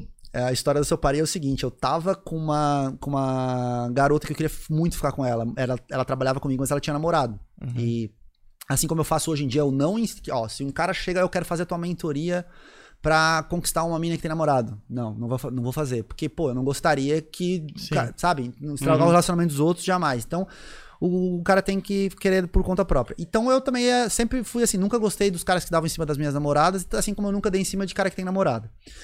E, o- e ela tinha namorado. E eu só era amigo dela. hum, Pá. Daí chegou um dia que ela tinha separado do namorado. E aí eu esperei uma semana e aí ia rolar uma festa da empresa. Eu falei, cara. E aí o meu amigo ia buscar ela pra levar ela pra festa. Eu falei, deixa que eu vou, porque eu tô querendo ficar com Esquema. ela e tal. e aí eu fui buscar ela em casa e a gente foi pra festa junto. E eu curti com ela, a gente dançou, a gente se divertiu e a gente ficou nessa festa. E aí a gente ficou nessa festa. E aí eu assim, cara, agora eu quero impressionar ela. Agora eu fiz o seguinte. Levei ela pra uma soparia que tinha ali na Ercílio Luz, ali em cima, com vista pra ponte. Sabe ali onde é o 1007? Eu acho que tinha uma soparia ali antigamente. Aham. E eu levei ela pra soparia e tal. E, pô, fazer um clima romântico com ela e tal, e tal, e tal. E descali- descalibrado, né? A mina acabou de terminar um relacionamento. Tu vai querer levar ela pra uma soparia, pra um... E aí no, no outro dia, fui conversar com ela no trabalho, ela seca. E eu convidei ela pra sair, no outro dia ela não quis. Aí eu, putz, perdi a oportunidade. E conversei com uma amiga dela. Cara, o que que aconteceu? O que aconteceu que eu não consegui mais ficar com ela? Ela parece... Pô, eu acho que eu fiz tudo certo. Daí ela falou assim, cara, fez quase tudo certo. Mas, pô, ela queria ir pro motel, tu levou ela pra soparia. velho.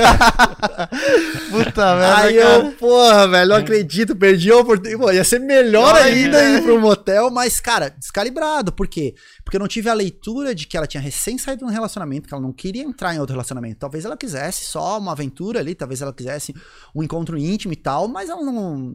Sabe? Quando eu levei ela pra saparia, ela disse: esse cara aqui tá querendo ir por um caminho que eu não quero, que eu não posso ir agora. Então já Sim. era, entendeu? Então eu não tive essa leitura uhum. e perdi a oportunidade, entendeu? Agora eu pergunto pra vocês, quantas garotas vocês acham que eu consegui depois levar para um motel porque eu já tinha uma leitura muito melhor dessa é, mas parada. porque tu analisou o que tinha acontecido, né? Exatamente. Tu foi atrás de entender, né? Então essa é uma história que eu digo assim, pô, foi uma história que foi ruim na época, mas, cara, me ensinou muito sobre leitura de, de, de encontro e tal.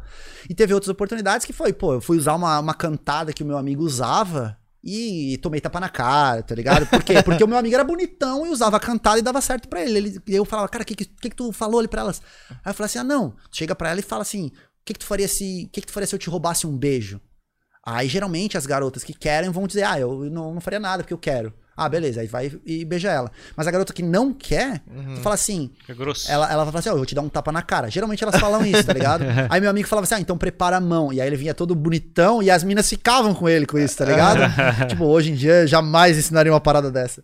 E aí eu fui tentar fazer isso, então prepara mão. Tomou tapa na cara. Pau, chegou em Deus. Né?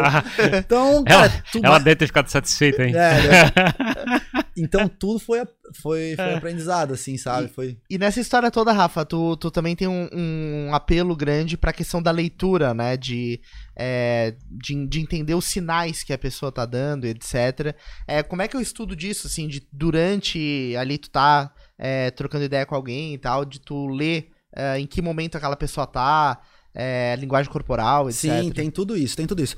Eu, assim, ó, se hoje eu tivesse que destacar, minha melhor qualidade como sedutor seria essa leitura de sinais, uhum. sabe?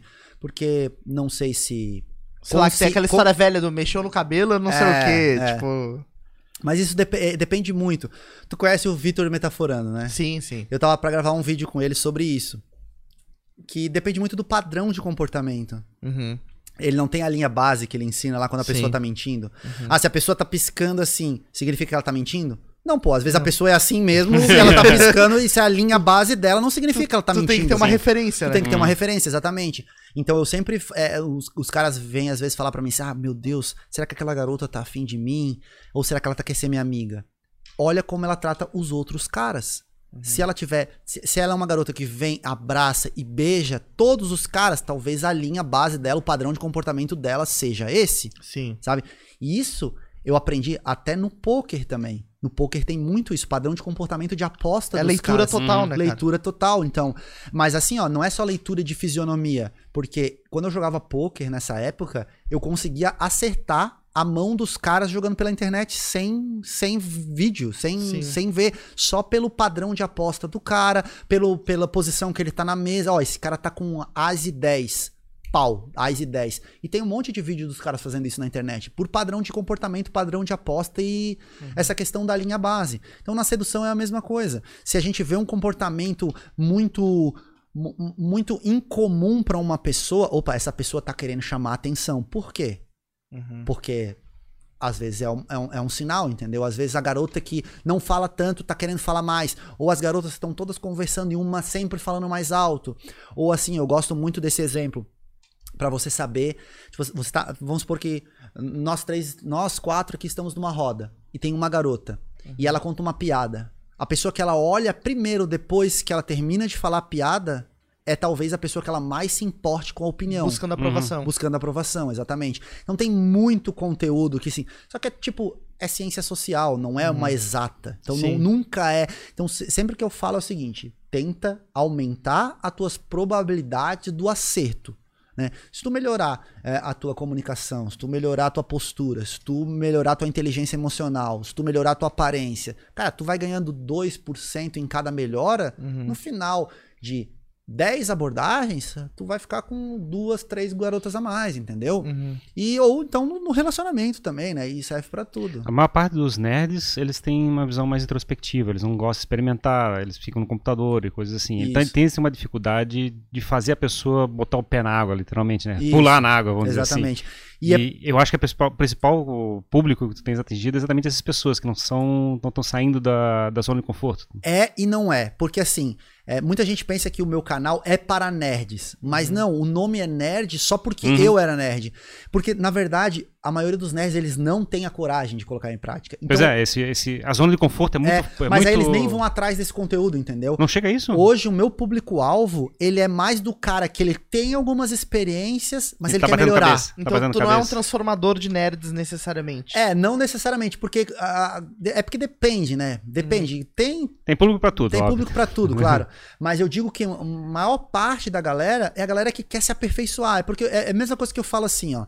Poxa, eu tô, eu estudo isso, queira ou não, há mais de 10 anos. Uhum. Eu já li dezenas de livros, tá? Sobre o assunto. Sobre popularidade, sobre postura, comportamento, comunicação não verbal, sobre. Enfim, todos esses assuntos que te dão resultado nesse segmento de sedução, sabe? Eu fiz seminários, fiz treinamentos, assisto vídeos do Brasil e dos Estados Unidos, os melhores que tem, sabe? Vou pegar um cara novato.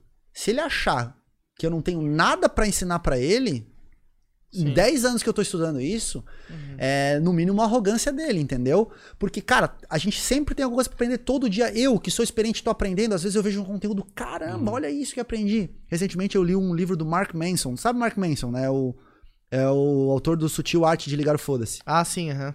Ele O- antes. O, livro laranja lá com o É. foda-se com splash. É. Ele, antes de ser um escritor de best-seller, ele era instrutor de sedução. Ah, é? Não sei. Aham. E ele tem um livro chamado Models. Cara, eu li aquele livro, que é um livro antigo. Cara, aprendi tanta coisa naquele livro, tanta coisa. Coisas que eu. não- Que, que sabe, que, que é como se eles pegassem a prática e. fiz- E, e detalhassem assim, colocassem na teoria pra te explicar por que, que as coisas funcionam, sabe? Uhum. Recentemente tô, tô lendo um livro também que só tem versão americana popular. Agora eu não vou lembrar o nome do cara. Mas é o. o- a- ele, ele é um, é um psicólogo cientista que fez um estudo mostrando a influência da tua popularidade na época na da escola e da faculdade na tu, o teu reflexo disso na tua vida adulta. Então, assim, tem um monte de coisa que às vezes as pessoas. Hoje, se tu jogar na internet assim, ó. Quem quer ser popular? Quem quer ser popular, né? É, porque ser popular é besteira. O negócio é trabalhar. Cara, não, às vezes tá associado. Só Sem que as dúvida. pessoas não têm coragem de admitir.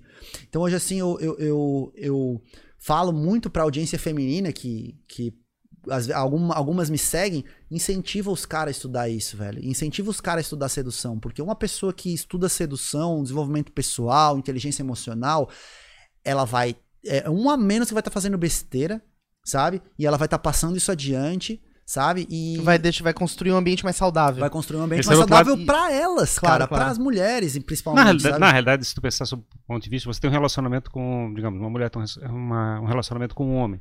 Então você está investindo, teoricamente, a tua vida junto com aquele, com o teu par, né?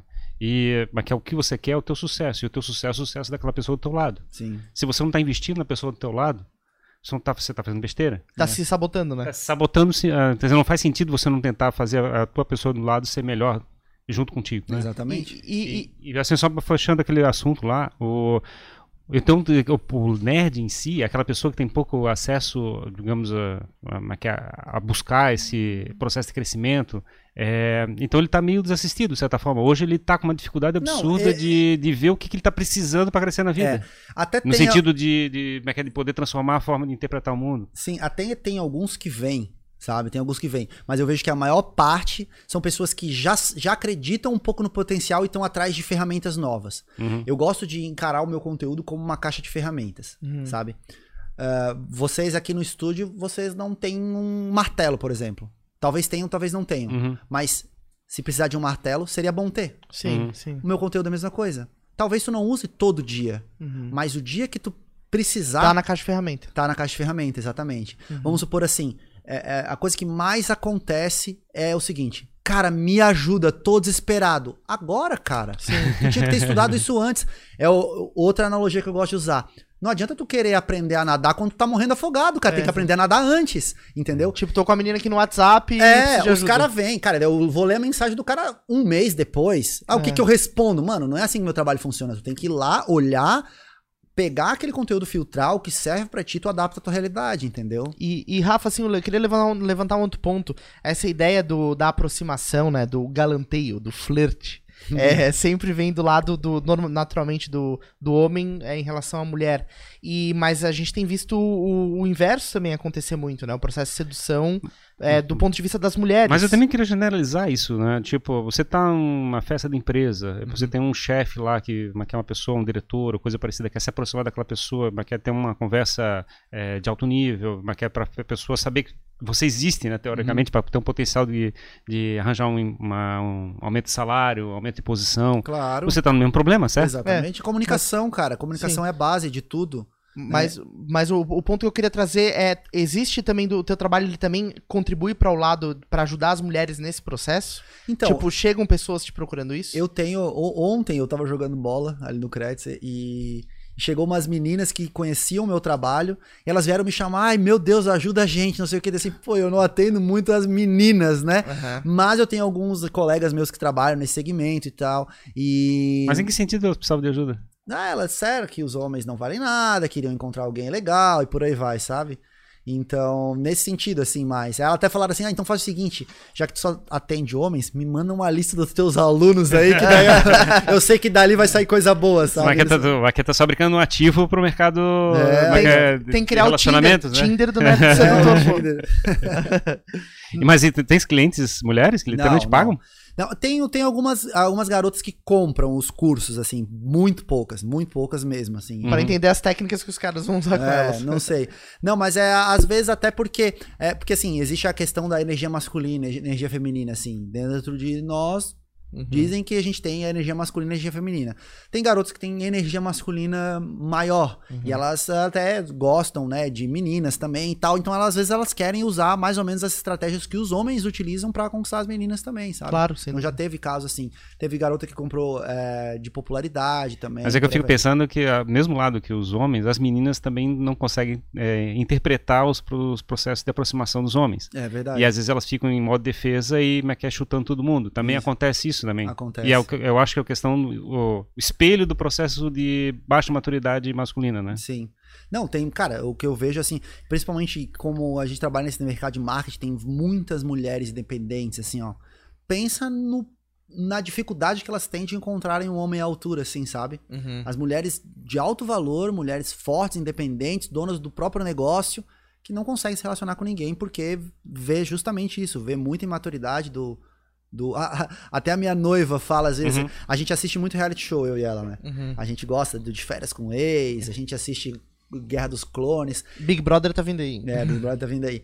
E, e ela fala assim, e aí ela vê o papo dos caras, ela fala assim, pelo amor de Deus, Rafael, não vamos se separar. Olha esses caras, não dá, não tem condições, né? Uhum.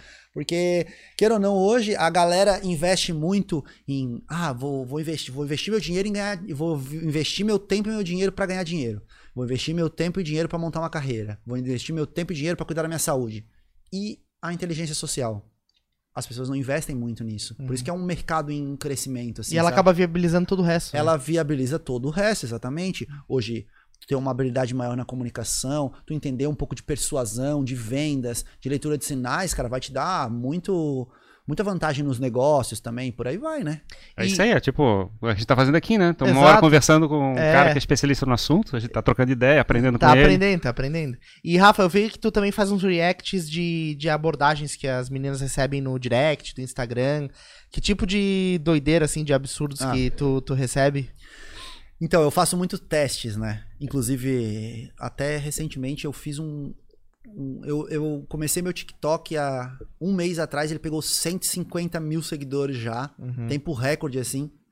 E um dos TikToks meus que viralizou foi o do Oi Tudo Bem. Uhum. Eu ensino pros caras não iniciarem conversa com Oi Tudo Bem. Por quê? Porque imagina que as garotas recebem muitas mensagens por dia. E eu já fiz esse teste. Eu já tive perfil feminino fake só pra ver o que os caras estavam falando. Né? Estudo de mercado. e por dia eu recebia 20 mensagens. Oi, tudo bem. 19 era Oi Tudo Bem. Uhum. Então, tu imagina que as garotas recebem muito Oi, tudo bem. Tu imagina, às vezes o cara manda lá, Oi, tudo bem? Fica esperando resposta. A garota não vai responder, porque ela, se, se ela responder tu, ela tem que responder 19 vezes Oi, tudo bem. Imagina você responder 19 vezes Oi, tudo bem. Oi, tudo, oi, tudo, oi, tudo. Sabe? E para depois vir o cara perguntar aí, tá fazendo o que de bom? Sabe? Então, cara, pensa que o É um seguinte... papo xoxo pra caramba. É um papo xoxo, cara. E, e- e na internet, você tem que ter. A coisa mais importante de você ter numa conversa pela internet é a atenção da pessoa. Uhum. Pensa que é uma avenida onde estão passando vários carros. Se passar um monte de carro popular, Uhum. ninguém dá a mínima. Agora, se passar uma Ferrari, todo mundo olha. Então você tem que ser a Ferrari. Uhum. Você tem que se diferenciar. Não tô falando de valor e nem de aparência. Tô Sim, falando sim. de ser uma coisa diferente. Às vezes, De passar uma carroça, você vai olhar também. Sim, claro. Porque vai ser diferente Foge do padrão. é, é, você tem que ser um sinal no meio do ruído. Uhum. Imagina uma, um ruído, um ruído, ruído, ruído. Opa, tem um sinal. Esse cara é diferenciado, é esse cara que eu vou responder. Se você for com oi, tudo bem, você não vai. Vai ser ruído. Vai ser ruído. Você vai, você vai ser ruído. E eu Assim, sempre. Eu sempre No, no lado de vendas, a gente até, até falo bastante esse, esse tipo de coisa, quando vai fazer uma aproximação, assim, ainda tem que ser relevante para a pessoa. Exatamente. Ainda tem que chegar e botar alguma coisa que esteja no contexto de vida daquela pessoa para É. poder conquistar ainda mais a atenção dela. Não sei se tu. É, faz sentido, total. Faz muito, muito sentido. E aí, nesse, nesse contexto do Oi Tudo Bem, eu, eu sempre tocava nessa tecla e as pessoas falavam assim: ah, isso aí não tem nada a ver, cara. Recentemente, o Inner Circle, que é um aplicativo de paquera, ele proibiu o Oi Tudo Bem das conversas. Porque gerava frustração do usuário. O cara mandava Oi Tudo Bem, a garota não respondia, o cara ficava triste e desinstalava o aplicativo eles perdiam o usuário. Uhum. Olha quantos dados eles coletaram para tomar essa decisão de excluir uma palavra, uma frase de in- início. Aí quando você vai mandar oi, tudo bem no Inner Circle, eles simplesmente é, te mandam uma sugestão. Por que não iniciar com uma cantada mais criativa? Tá, tá, tá. Daí eles dão umas sugestões para ti, assim, sabe? Pré-definidas, assim. Pra vocês verem. É, outra coisa que eu vejo muito na questão das redes sociais é a foto na frente do espelho, que eu massacro, virou meme no meu canal. Aham. Muitas pessoas têm aquela foto na frente do espelho, que é posicionar o celular assim na frente do espelho e tirar aquela foto assim, né? Que às vezes não mostra nem o rosto e tal. E eu fiz uma pesquisa onde eu peguei várias fotos minhas na frente do espelho e sem ser na frente do espelho. E eu submeti a um site chamado Photofiller, onde ele faz uma. Ele, você submete a esse site e outras pessoas votam, baseado em questões. Você pode submeter para o perfil de business, para o perfil social e para o perfil dating, Aham. certo? Paque, é, social, paquera e negócios. Uhum. E aí eu botava uma foto lá com essa roupa que eu tô aqui hoje, num. Aqui, num. Num fundo Neutro. background neutro. Essa foto assim. E foto na frente do espelho. Eu fiz vários testes. Em todos os meus testes, a foto que não estava na frente do espelho teve uma avaliação muito melhor das outras pessoas. E assim, ó, muito melhor. É, enquanto fotos que eu estava em um background diferente, eu tive notas 9.5 de o quanto as pessoas me julgaram atraente. Isso de 50 votos, tá? Eles vão dando nota assim. É, atraente, confiável, ahn, simpático, influente. Uhum. Em todos os testes, as fotos que estavam na frente do espelho tiveram uma percepção muito pior. Se você vai ver hoje o perfil dos jovens, só tem fotos na frente do espelho, sabe? Então é uma questão. É, essa, essa história de frente do espelho, eu fico imaginando, né, cara? É a pessoa, ela quer, ela quer se validar, né? Então, ela tá se olhando no espelho, ela acha que aquela é a melhor versão dela e quer captar isso. Também, eu acho que também pode ser por causa da, da facilidade, né? Porque você. Como é que é? Tá Facilidade. muito fácil. Você chega, vai na frente do espelho e tira a foto. Facilidade, falta de criatividade, enfim, tudo, sabe? E, e- e o que me surpreendeu mais, porque eu sempre toquei nessa tecla, mas eu nunca tinha feito uma pesquisa. Eu decidi, vou fazer essa pesquisa. E, cara, eu botei a mesma roupa e os mesmos acessórios. Bati foto na frente do espelho, bati a foto em diferente background. Botei, botei, deixei a mesma quantidade de votos aproximadamente. Cara, o resultado muito diferente. Assim, ó. Enquanto as notas, eh, sem ser na frente do espelho, 9, 8, 7. Na frente do espelho, 3, 2, 4. E numa média, né? É. Na realidade, eu acho que as pessoas estão medindo o esforço que foi feito para a produção do conteúdo, né? Também tem Se isso. você é, vê que foi muito fácil fazer aquilo, você desvaloriza. E imagina, aí tem aquelas fotos também de, de academia, né? Tem o do elevador É, e da academia, que é aquele academia. espelho, espelho do, do elevador e espelho da academia. Meu É. Deus, aquilo lá é muito clichê. É muito clichê, é muito clichê. Não, mas muito massa, Rafa. Legal conhecer o teu trabalho, cara, e saber que existe tamanha profundidade de, de conteúdo, né, nessa área. É, como fica claro também que é muito mais que sedução, né? Na realidade, tem um, um apelo muito maior e ajuda em todas as áreas da vida, né? Não na- na- só na área de, de relacionamento pessoal. É, eu acho que. E essa questão do, de acertar o- a mente da pessoa, né? De você chegar e interpretar o mundo de uma maneira diferente. não de como é que é subalterna ou de dependência Sim. ou de como é que é de competição e entender que na realidade é, faz parte do jogo da vida que a gente tem que chegar e simplesmente aprender a lidar da vida como ela é né uhum. eu acho eu... que é uma, a gente tem uma idealização de como é que deveria ser a vida mas não é assim né isso. Coisa que eu acho mais incrível no, nessa questão do trabalho com a sedução é porque ele é uma porta de entrada para você se desenvolver em outras áreas. Uhum. Quando o rapaz ali, pô, eu tenho muito público em torno de entre 15 a 19 anos. Cara, na minha fase, da, dessa minha fase da vida, eu não queria saber de trabalhar. Eu não queria uhum. saber de, sabe, uhum. me desenvolver. Mas se me ensinassem a ficar com as meninas, eu ia querer. Claro. Sabe? Porque é uma demanda da idade. Uhum. E a partir do momento que ele valoriza um conhecimento como esse, ele tá pronto para valorizar outros conhecimentos depois, porque ele vai ver que aquilo funciona. A é a recompensa, né? É a recompensa. A gente só dá valor para algum conhecimento quando a gente tem acesso a ele. Não adianta nada eu chegar para ti e falar assim, ó, aqui dentro dessa caixinha aqui, ó, tem uma recompensa.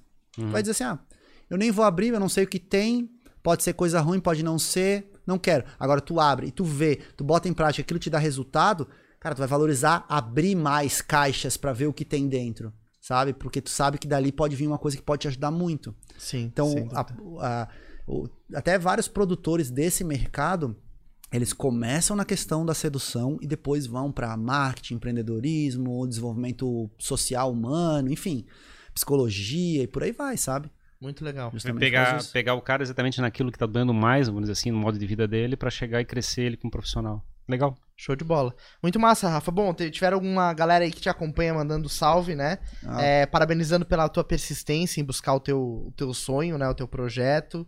É, galera falando que a história da soparia é foda, a história rende até hoje. ah, bom, a galera pira, os mais antigos piram na história da soparia. muito massa. Mas é isso aí, cara. Obrigado por ter, ter vindo bater esse papo aqui com a gente. É muito legal. A gente quer te receber de novo aqui no futuro pra para contar novidades aí, outros planos, outros projetos que tu tá tocando. Vamos lá, é, precisar de mim. Tem, tamo... tem uma trajetória legal aí pela frente, né? É isso aí. É isso aí. Obrigado a você que nos acompanhou aqui no Jogando da Plateia, né? É, no chat, comentando, espalhando esse conteúdo. Se você não tá inscrito ainda, né? Já deixa o seu inscrever-se aqui no nosso canal. Por favor, né? Por favor. É, acompanhe. A gente tem um monte de gente legal o, que tá vindo aí. O Rafael tem que passar as indicações também. Isso, da... é. Onde é que é, só pode encontrar ele? Onde é que a galera que encontrar esse papo aqui pode te achar aí pra conhecer mais? É, então, eu tô em praticamente todas as redes sociais. Tem o canal no YouTube Nerd Sedutor. É, eu tô no Twitter, Nerd Sedutor, TikTok, Nerd Sedutor Oficial e Instagram também, Nerd Sedutor. Nancinha? Oi? Dancinha não, TikTok? Não, eu crio conteúdo lá também, Sem mas dancinha? De, de, maneira mais rápida. Não, não, dancinha não. Acho que eu tenho até uma dancinha lá. É, né? Vai lá no TikTok do Rafa e pede dancinha. Dancinha. dancinha sedutora, né? Dancinha sedutora. Mas é isso aí. Valeu, pessoal. Obrigado por acompanhar. Também tem o nosso canal de cortes jogando pra plateia. Os melhores trechos dessa conversa estarão lá. E é isso aí. Até o próximo papo. Amanhã tem mais episódio aqui no nosso canal. Valeu. Falou, gente. Obrigado. Tamo junto. Valeu.